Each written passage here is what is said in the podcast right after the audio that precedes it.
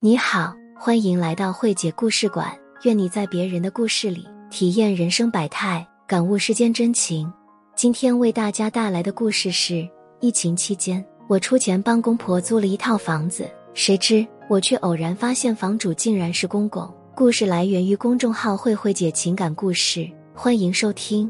我是方如，今年三十三岁，跟老公结婚八年，有两个孩子。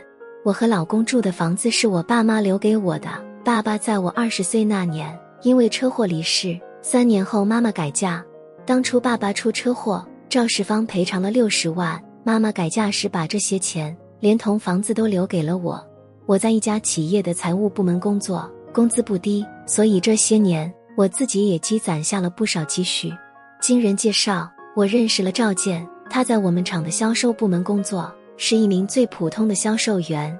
谈婚论嫁时，他买不起房子，我主动提出结婚后就住到我的房子里，他欣然接受。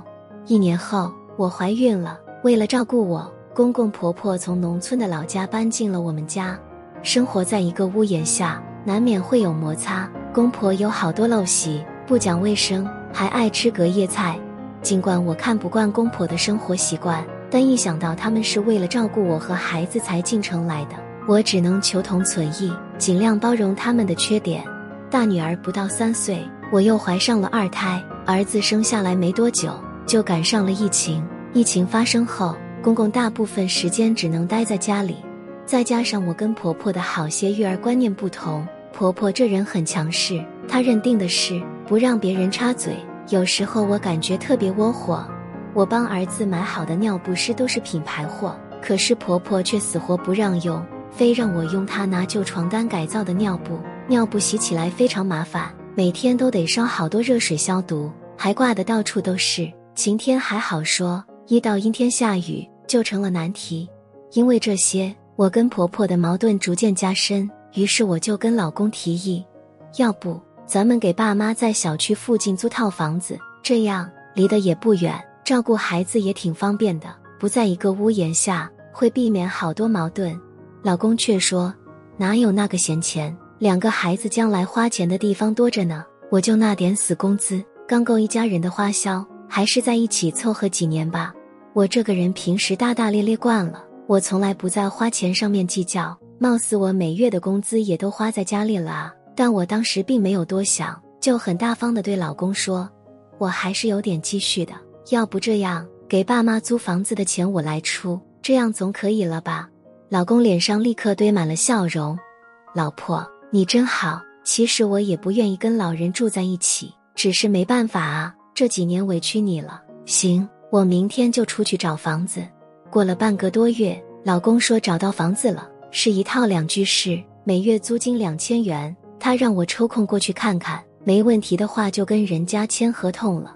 我不假思索的回答说：“是爸妈去住，又不是我住，让他俩去看就行，他们满意才行。”老公爽快答应。又过了一阵子，老公说房子收拾好了，公婆准备搬过去了。我心里一阵轻松，可算是能清静了。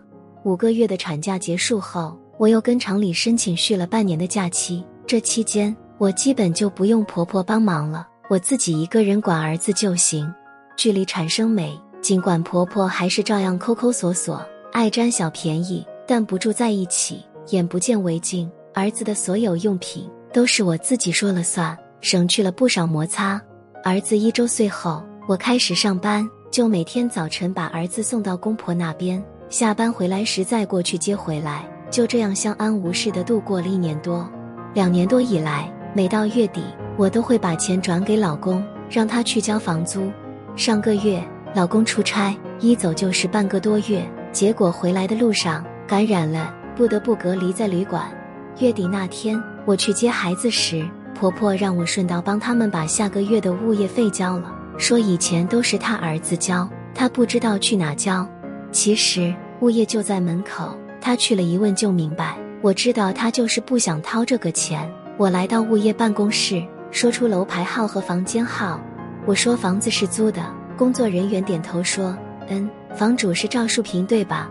我一愣，解释说：“赵树平不对啊，赵树平是租赁方，房主不是他。赵树平是我公公。”工作人员愣住了，打开电脑画面让我看。没错啊，房主就是赵树平啊，不会这么巧吧？房主竟然跟租房的重名啊！我心里起了疑惑，让他调出房主的有关信息。我越看越不淡定了，房主的所有信息都是我公公的，我内心已经掀起惊涛骇浪，但表面上却不动声色。我把物业费交上就离开了。第二天，我找了一位在行政服务中心工作的朋友，让他帮忙去查了一下那套房子的过户信息。不查不知道，一查吓一跳，原来在儿子还没出生之前，这套房子就已经过户在公公名下了。很明显，买房的钱是老公出的。公公婆婆从农村出来之前就靠种地为生，就算有积蓄，顶多也就几万块钱，而买下那套房子却花了七十多万。也就是说，结婚这些年，老公背着我自己攒下来至少七十万，还有那个家里的家具基本都是新的。当时我还问过他，说这家人怎么刚换了家具就往外租呢？他说，人家本来是给儿子准备了新房，结果儿子出国了，他们就住到了儿子的新房里，就把这里租出去了。总不能把新房租出去吧？我可真傻啊，从来没怀疑过他的话。现在看来。我让老公帮公婆租房子，其实是正中他下怀。我这冤大头当的，每月帮他们出着房租，却原来租的是自己的房子。我生气的不是老公给公婆买房子，而是他瞒着我。夫妻之间连这点最起码的信任都没有，是不是很悲哀？我把所有证据搜集好，就等着老公回来了。可是他还没回来，就等来解除疫情管控的消息。这几天。我身边的朋友一个个成了小阳人，我担心自己和孩子也被感染，到时候还得需要公公婆婆的照顾，只能暂时先把这事放一放。朋友们，你们说我该怎么跟老公摊牌呢？慧姐有话说，正如你自己所说，给父母买房子这件事本是人之常情，就算他明着跟你商量，你也不会不同意。可他选择隐瞒，就有点令人捉摸不透了。